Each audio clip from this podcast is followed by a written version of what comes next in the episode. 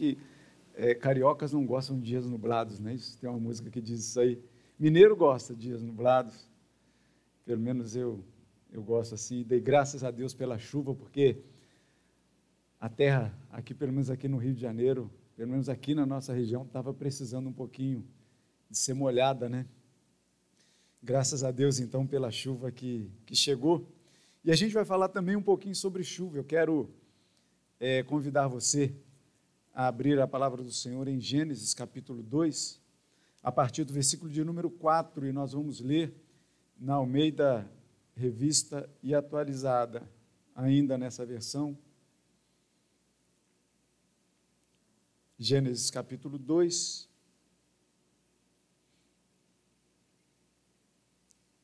A partir do versículo de número 4. Convido você a mais uma vez ficar de pé para que leiamos a palavra do Senhor. E você pode acompanhar a leitura que diz assim: Esta é a gênese dos céus e da terra, quando foram criados, quando o Senhor Deus os criou. Não havia ainda nenhuma planta do campo na terra, pois ainda nenhuma erva do campo havia brotado, porque o Senhor Deus não fizera chover sobre a terra e também não havia homem para lavar o solo. Mas uma neblina subia da terra e regava toda a superfície do solo.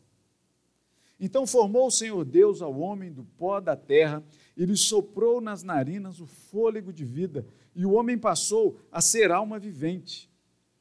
E plantou o Senhor Deus um jardim no Éden, na direção do Oriente, e pôs nele o homem que havia formado do solo fez o Senhor Deus brotar toda a sorte de árvores, agradáveis à vista e boas para alimento. E também a árvore da vida no meio do jardim, e a árvore do conhecimento do bem e do mal. E saía um rio do Éden para regar o jardim, e dali se dividia, repartindo-se em quatro braços.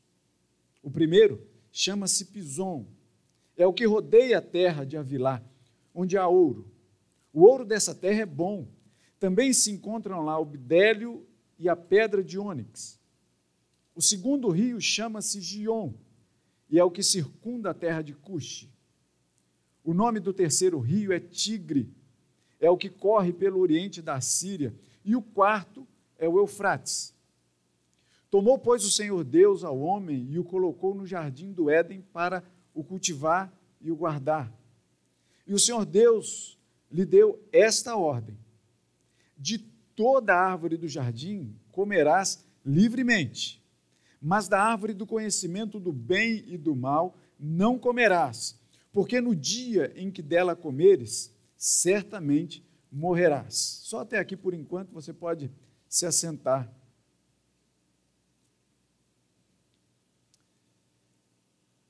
Eu não sei quando você lê esse texto assim, que espécie de de construção mental você, você faz acerca desse jardim.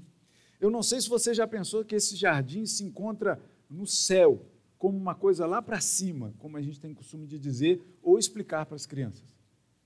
Mas o fato é que esse jardim é muito terreno, esse jardim. Tanto que tem rios aqui que você pode se assemelhar aí com o nome de um ou de outro nas suas aulas de geografia. O rio Tigre o rio Eufrates não é verdade? Então, esse jardim do Éden, construído pelo próprio Senhor, plantado pelo próprio Senhor, é bem terreno, na direção do Oriente, como o texto nos diz. É uma parte, na verdade, do grande lugar preparado para Deus, por Deus, para aqueles que o amam. Quando nós temos essa essa, esse relato maravilhoso aqui dessa construção de Deus para desfrute nosso. Para desfrute nosso. A gente percebe então como Deus é cuidadoso nos detalhes. Como Deus ele, ele trabalha tudo a nosso favor, para o nosso bem. A gente vê a construção desse jardim, dá vontade de morar nesse jardim, ou não dá? Pelo menos para mim, que gosto de mato, gosto, gostaria muito de morar nesse jardim. Talvez você preferisse que não fosse um jardim, que fosse um, uma praia, né? Para vocês que são cariocas.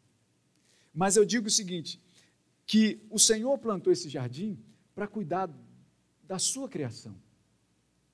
E antes de fazer o homem, ou o Adão, o Adão, que a gente tantas vezes lê, é bom a gente é, é, entender esse texto. O texto, é, no capítulo de número 2, é, ele vai começar a tratar aqui de, de um aspecto é, consolidado. Ou seja, ele vai dizer aqui como, como as coisas foram criadas.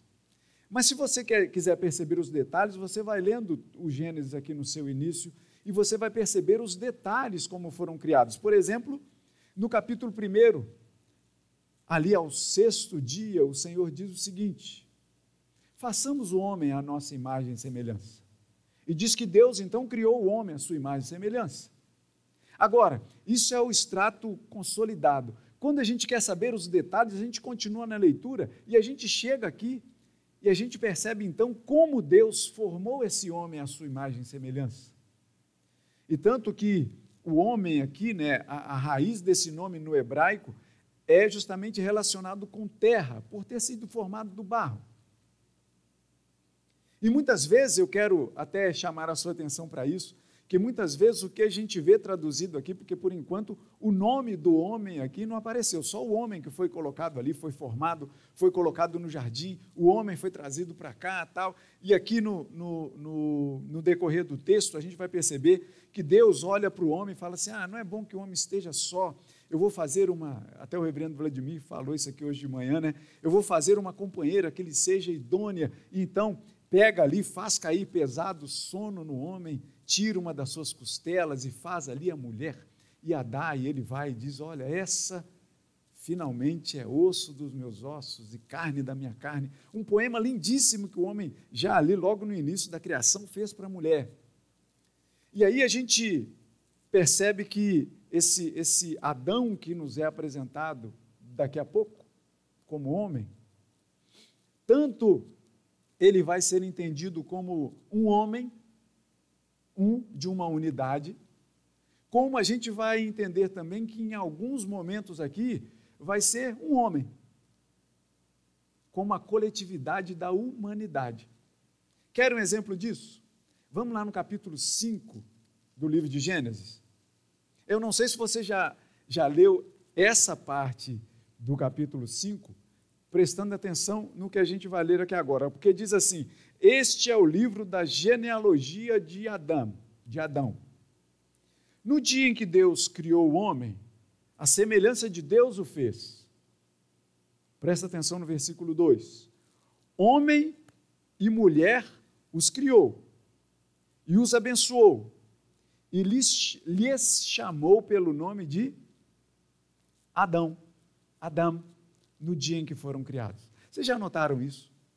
Que aqui nesse, nesse trecho aqui do capítulo 5, por exemplo, a gente tem o texto bíblico dizendo que tanto o homem quanto a mulher foram chamadas pelo nome de Adão.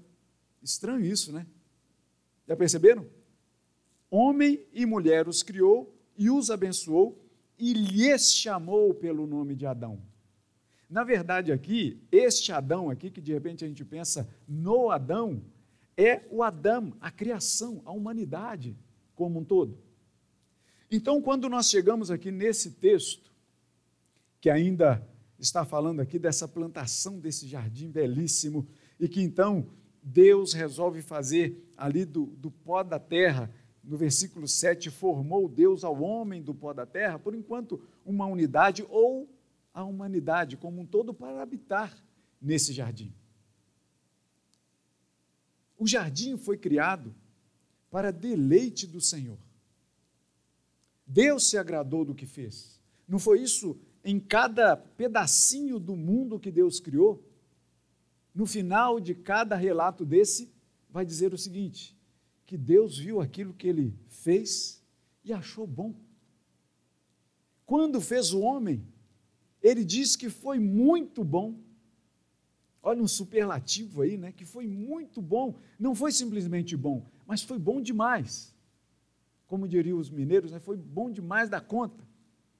E aí a gente percebe aqui que é, quando Deus então faz o homem, sopra nele o fôlego de vida, o homem então passa a ser um ser vivente, Deus planta esse jardim e coloca esse homem para cuidar desse jardim. Deus nos deu essa terra para que nós cuidemos dela. Mas aí, a gente começa a, a prestar atenção aqui que esse relato inicial é maravilhoso.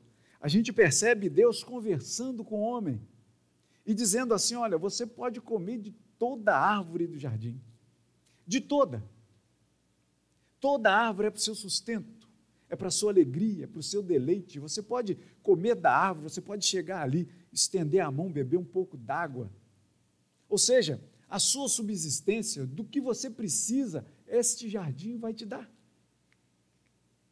Olha que relato maravilhoso de Deus para com o homem. E diz assim: Olha, o Senhor Deus toma o homem, versículo 15, e o coloca no jardim do Éden para o cultivar e o guardar. Presta atenção nisso. Deus deu a primeira tarefa ao Adão, ao Adão, para que esse então cuidasse e guardasse esse jardim. E quando nós chegamos aqui então no versículo de número 15, que a gente percebe que Deus coloca esse homem ali para cultivar e guardar, e deu uma ordem ao homem, dizendo o seguinte: de toda árvore do jardim você, você pode comer livremente. De toda árvore, você pode comer livremente. Ele chama a atenção para uma árvore, uma somente. Para as outras, ele diz: você pode comer de todas elas, mas de uma Deus chama a atenção. E diz assim: olha, da árvore do conhecimento do bem e do mal, vocês você não coma, porque no dia em que você comer dessa árvore, você morrerá.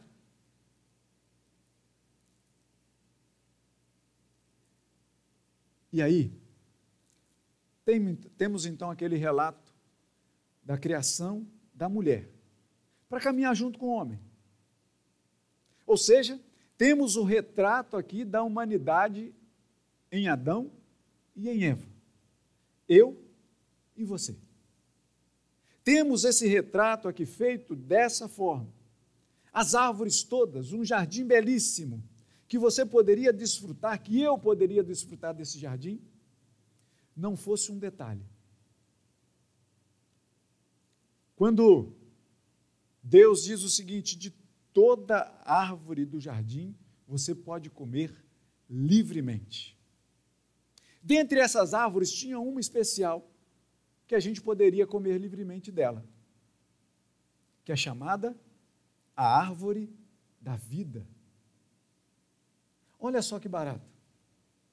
Um jardim plantado, maravilhoso, delicioso, que você não precisava, não precisaria de esforço algum para poder se alimentar dele, para poder viver. E com um detalhe interessante, o Senhor falou assim: olha, dentro desse jardim, no meio ali, eu planto uma árvore chamada árvore da vida. E muitas vezes a gente pensa que essa árvore da vida era alguma coisa intocável, diferente das outras. Diferente sim, mas com um propósito muito especial. Deus planta essa árvore da vida para uma manutenção de comunhão com Ele. Manutenção de comunhão. Porque essa árvore da vida foi plantada para que o homem desfrutasse dela.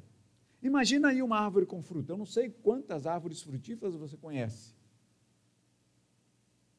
Mas imagina aí uma árvore frutífera que você pudesse pegar do fruto e você pode ter crescido aí nesse ambiente que a gente diz, nesse ambiente cultural brasileiro nosso. Talvez você já, já tenha crescido aí pensando na, na queda do homem ali, de, da, da serpente oferecendo uma maçã para o homem, né?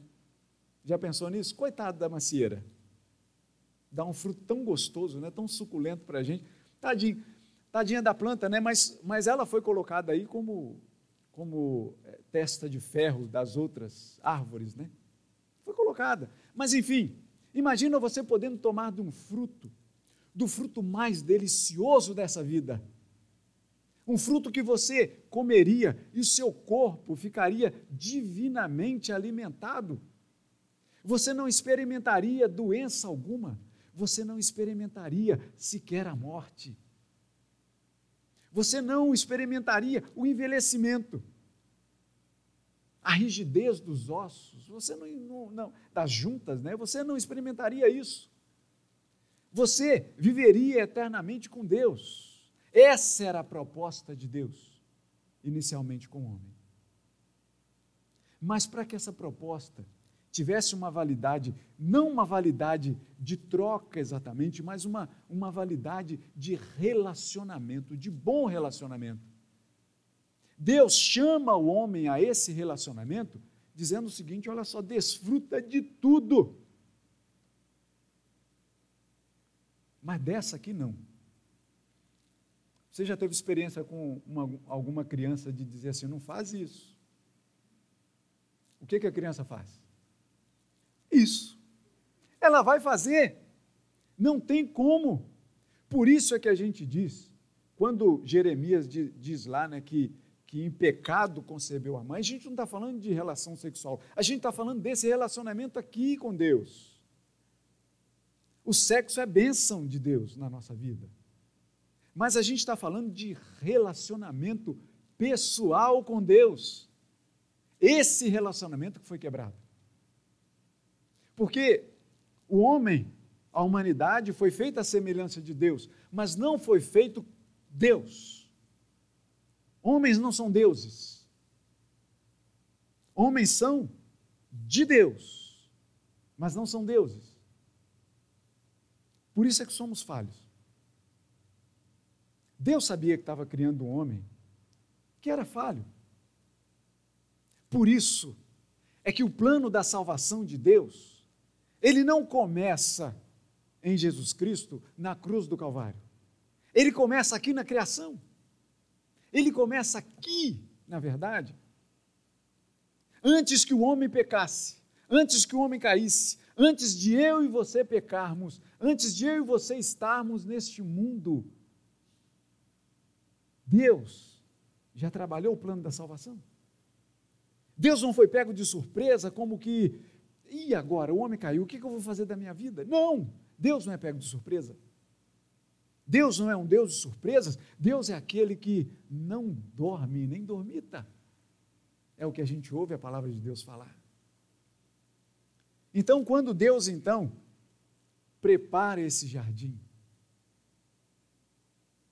e é interessante, né, que no capítulo 3, quando homem e mulher estão ali perto da árvore do conhecimento do bem e do mal. E o conhecimento do bem e do mal aqui não tem nada a ver com ciência, tá?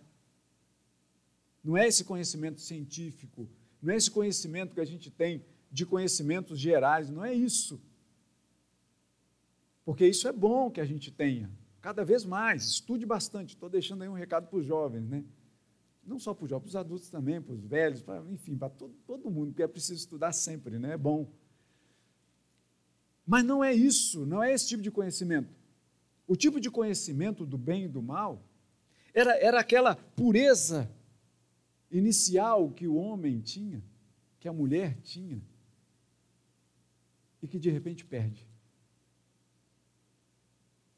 Porque o texto, no capítulo 3, vai dizer que a partir do momento que o homem cai, que o homem como humanidade, a partir do momento que ele cai, a primeira coisa que eles notam é que eles estavam nus. Olha que simplicidade. Você percebe? Eu vou comparar de novo com uma criança. Aquelas crianças estão começando a andar. Pode deixar sem fralda. O menino sai correndo com blim, blim, blim, blim, blim balançando, tem algum problema disso? Não tem. A menina tem algum problema de mostrar a pepeca? Não tem. Mas quando a gente vai crescendo, isso vai nos tomando. Não é só pudor, irmãos. Porque pudor havia quando eles não tinham caído. porque era um pudor santo de olhar um para o outro. Qual o problema disso? Com um detalhe, não é que eles não se desejavam, não, sabe? Porque Deus falou para eles: olha, vocês se unam e vão tendo filho aí. Vamos lá, vamos crescer, vamos multiplicar, enche esse jardim de, de, de, de criança. Parafraseando aqui, né? O, o Jardim Guanabara, ele está voltando a ter as crianças de novo, né? Que beleza isso. Que bom saber, que bom ouvir barulho de criança. Hoje de manhã, né? Eu não sei qual criança que estava chorando, não sei se era o Gutinho, que já estava reclamando, me batiza logo, me batiza logo. Estava chorando hoje aqui de manhã. Né? Que delícia ouvir choro, barulho de criança na igreja. Mas Deus diz: olha só, povoe esse jardim. Era a pureza do relacionamento. Eles provavelmente eles iam se relacionar sexualmente. Mas a partir do momento que eles tomam do fruto do conhecimento do bem e do mal, a primeira coisa que eles notam é isso: a gente está pelado. Está errado. Como está errado? Acaba-se a pureza. Corta-se o relacionamento com Deus. E o detalhe interessante é que o que o texto, a partir do, do capítulo de número 3, conta para a gente é que aparece uma serpente aí no meio. Uma serpente aparece no meio e diz assim: É assim que Deus disse para vocês? E eu, disse, e eu digo aqui para vocês, porque aparentemente parece que é só Eva que está aqui, né?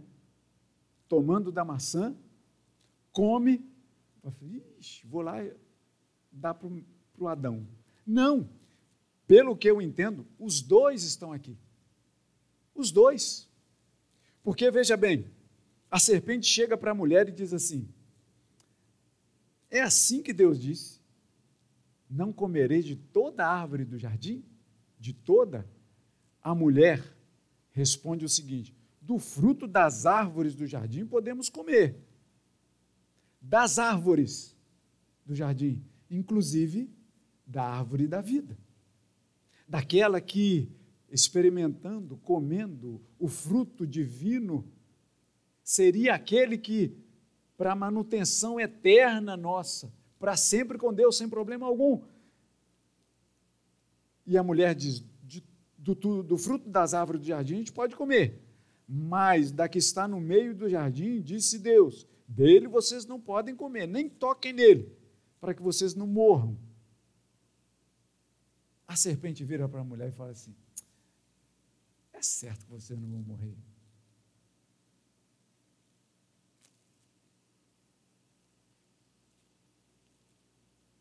e completa.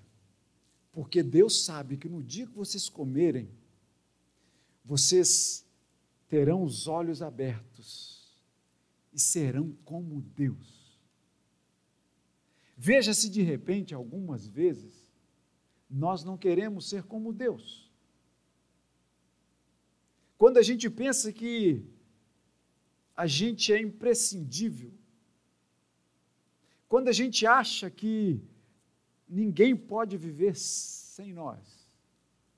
Quando nós pensamos que nós somos indispensáveis para todas as coisas. Quando nós achamos que nós somos o máximo.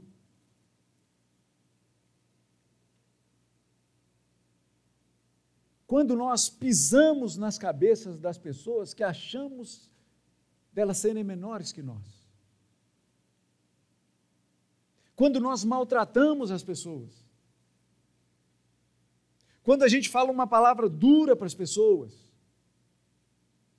a gente está querendo se colocar mais alto do que as pessoas. Mas nós não somos, porque nós somos todos iguais. Nós somos pecadores, como a gente acabou de cantar. Mesmo sendo pecador, Deus continua a nos amar. Sim, é verdade. Mas o fato é que nós não podemos deixar o pecado tomar conta da gente, apesar de sermos pecadores. O que nos dirige à vida não deve ser o pecado, Quem deve dirigir a nossa, a nossa vida é o Senhor. E a gente percebe então que a mulher, vendo a mulher que a árvore era boa para se comer, agradável aos olhos, porque Deus faz coisas belíssimas sempre, agradável aos olhos e árvore desejável para dar entendimento, tomou do fruto, comeu e deu ao seu marido, que também comeu. Percebe? Parece que foi uma dentada e toma aí. Mordo, morde aí também. Sabe quando a gente divide fruta assim com a esposa, né? É, morde um pedaço, morde outro. Ou então faz igual aquele, aquele desenho animado do vagabundo e da. De quem? Eu não entendi. Dame o vagabundo. Isso. Que estão lá no prato de macarronada, né? E cada um começa e no final dão aquele beijinho, os dois cachorros lá da Disney, né? Disney, não é isso? Parece que foi uma coisa assim. A mulher toma do fruto, morde. Toma aí. E o marido também come. Mas veja bem, os dois erram aqui. São os dois errados. Porque muitas vezes a pessoa quer colocar, e, e, e tem muitas pessoas estúpidas no sentido do, do, não conhecimento, né? ignorantes no sentido do não conhecimento, que vai dizer que a Bíblia é machista, que fica colocando culpa na mulher. Nesse caso aqui, não. São os dois, homem e mulher. O osso dos ossos e a carne da carne. Os dois erraram. Porque todos nós erramos e carecemos da graça de Deus. É isso que a palavra nos indica. É isso que a palavra nos fala. E então abriram os olhos e perceberam que estavam nus. E percebendo que estavam nus, já pegaram ali um bocado de folha de figueira para poder tampar as suas partes. Que eram tão aprazíveis, tranquilas de viver e conviver. Parece como como aquele poema de Drummond que diz, né, no meio do caminho tinha uma pedra. Tinha uma pedra no meio do caminho. Tinha uma pedra. No meio do caminho tinha uma pedra. Parece repetitivo, né? Mas é a árvore aqui. É o erro. E que diz assim: Nunca me esquecerei desse acontecimento na vida de minhas retinas tão fatigadas. Nunca me esquecerei que no meio do caminho tinha uma pedra. Tinha uma pedra no meio do caminho. No meio do caminho tinha uma serpente. No meio do nosso caminho, muitas vezes, aparecem serpentes, aparecem pedras que nos fazem tropeçar, ou pedras que querem nos fazer tropeçar. E o detalhe interessante, eu já contei isso aqui uma vez, né? Parece com aquela, com aquela piada de grego que, que tem uma casca de banana ali, e o grego diz assim: ai, Jesus, já vou eu cair de novo porque a pedra está ali. Mas parece que a gente não quer ver. A árvore do conhecimento do bem e do mal estava ali. E sabe o que era plantado do lado da árvore do conhecimento do bem e do mal? Pelo menos assim eu entendo o texto dizer, porque veja bem, versículo de número 9: Do solo fez o Senhor Deus brotar toda sorte de árvores agradáveis à vista e boas para alimento. E também a árvore da vida no meio do jardim e a árvore do conhecimento do bem e do mal. No meio do jardim tinham essas duas árvores: a árvore da vida e a árvore do conhecimento do bem e do mal. Era fácil escolher só a árvore da vida?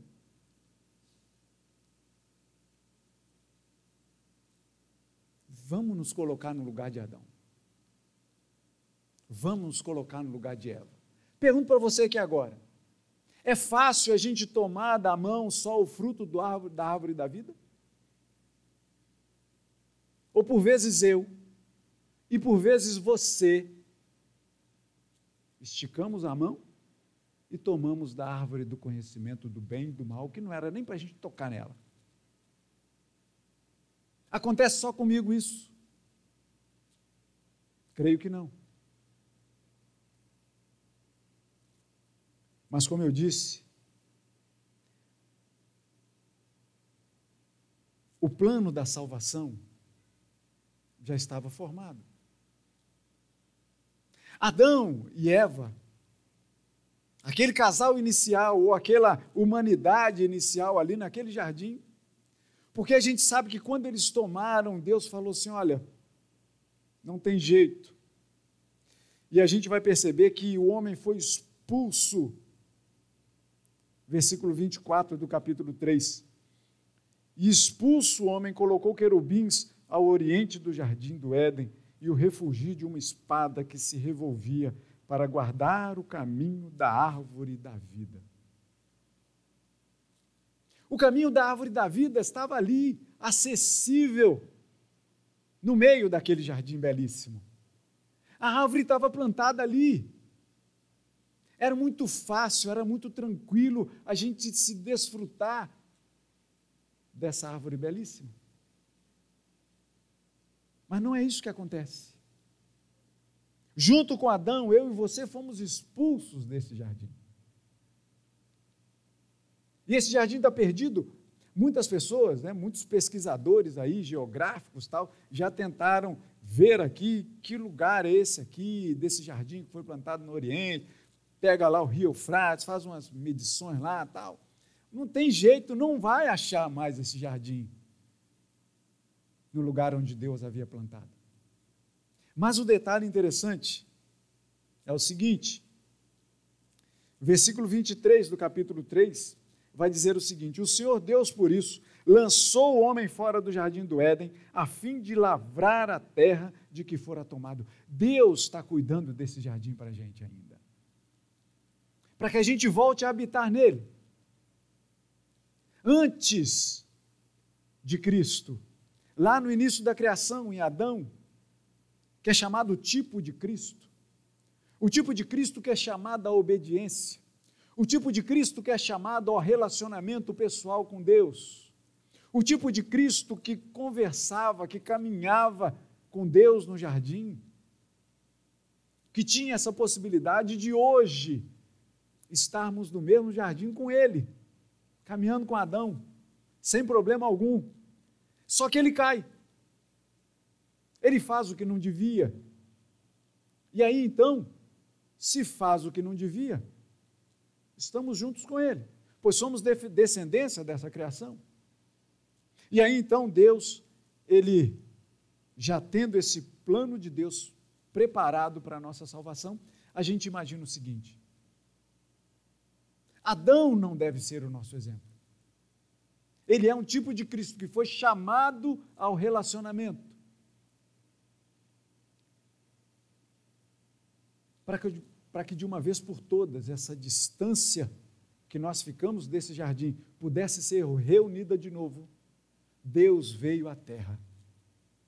Deus pisou nessa terra em Cristo Jesus. Ele se tornou carne e pisou nessa terra. O nosso exemplo poderia ser o exemplo dos nossos pais. E aí eu digo para você, Mariane, filha, o exemplo maior para a sua vida é Jesus Cristo. A gente pode até acertar de vez em quando, né, Isaura? Mas o exemplo maior, absoluto, é Jesus Cristo. Não há como ter outro. Porque, assim como Adão foi chamado ao relacionamento perfeito com Deus, mas ele teve a sua escolha errada. O próprio Deus pisou na terra em Cristo Jesus, que também foi chamado ao relacionamento pessoal íntimo com Deus. E diferente de Adão, Cristo resolveu obedecer. Cristo resolveu fazer a vontade de Deus, não é isso que a gente ouve Jesus falar ali quando estava prestes a ir à cruz? dizendo: Senhor, se for possível, passa de mim esse cálice, mas que seja feita a sua vontade. Qual era a vontade de Deus para Adão? Não toque na árvore do conhecimento do bem e do mal, mas coma, deleite-se com todas as outras, inclusive a árvore da vida. Adão poderia ter tido essa esse trato, mas ele não quis isso. Jesus então veio à terra. E agora, para que nós então possamos desfrutar dessa árvore da vida, a gente tem um nome que foi falado aqui nessa manhã. A videira verdadeira. Nós somos os ramos, os ramos dessa videira. Jesus Cristo é o caule, é o tronco dessa videira e nós somos enxertados nele. Não há outro caminho que nós possamos chegar à árvore da vida que não seja por Jesus Cristo. Adão tinha esse caminho livre antes de Jesus. Adão tinha livremente o caminho, o acesso direto à árvore da vida. Só que ele falhou. Com ele, falhamos juntos com ele. Deus então se manda, se envia como próprio exemplo para que nós cheguemos a essa árvore da vida. Ele manda a própria árvore da vida ao nosso encontro. Jesus Cristo. Por isso é que a gente vai entender que Jesus diz que eu sou o caminho, a verdade e a vida. Por isso é que Jesus diz que vai, vai dizer em João que eu sou a ressurreição e a vida. Em João 6 vai dizer que ele é o doador da água da vida, que todo aquele que o procura e quiser procurá-lo recebe de graça a árvore, a água da vida. Eu sou o pão da vida. Eu sou o caminho a verdade e a vida. Você só pode chegar a Deus se for por Cristo Jesus. E por fim, a gente vai entender que Deus criou seres dotados de vontades. Nós temos vontades. Ou não temos? Eu tenho as minhas vontades, você tem as suas vontades. Talvez a sua vontade nem seja, nem muitas vezes nem converse com a minha vontade. E a gente vai estar chegando num momento complicado esse ano, hein? De vontades. Olha aí, as vontades chegando aí de novo. Né? As vontades políticas estão mexem com, nosso, com a nossa vida, né? Pelo amor de Deus. Não tome da árvore do conhecimento do bem e do mal político, mas coma da árvore da vida de Deus. Por favor, já estou pedindo aqui com antecedência. Por favor, para que a gente não tenha aqui no nosso meio de novo o cheiro de Adão brotando pelos sentimentos, pelos nossos poros. Para que a gente não tenha aqui de novo aquele embate ridículo, maligno do demônio que houve aqui, inclusive no seio dessa igreja. Não! Paremos com isso. Porque o que nos une, já vou logo dizendo, não é Lula e nem Bolsonaro o que nos une é Cristo Jesus. O que nos identifica não é uma cor, não é um partido, é Cristo Jesus. E como você imagina o corpo de Cristo esfacelado? Não há como. Somos unidos, somos um em Cristo. Não podemos deixar nem política e nem qualquer outra coisa desse mundo interferir na nossa caminhada rumo à árvore da vida que é Cristo Jesus. Ele é o caminho, a verdade e a vida que nos leva a Deus. Aquele relacionamento perdido lá em Adão, lá no Éden, eu quero desfrutar desse jardim de novo. Você quer? Caminhe com Cristo. Caminhe com Cristo. E é o que Apocalipse diz para a gente, para a gente poder fechar. Bem-aventurados aqueles que lavam as suas vestiduras no sangue do Cordeiro, para que lhes assista o direito à árvore da vida.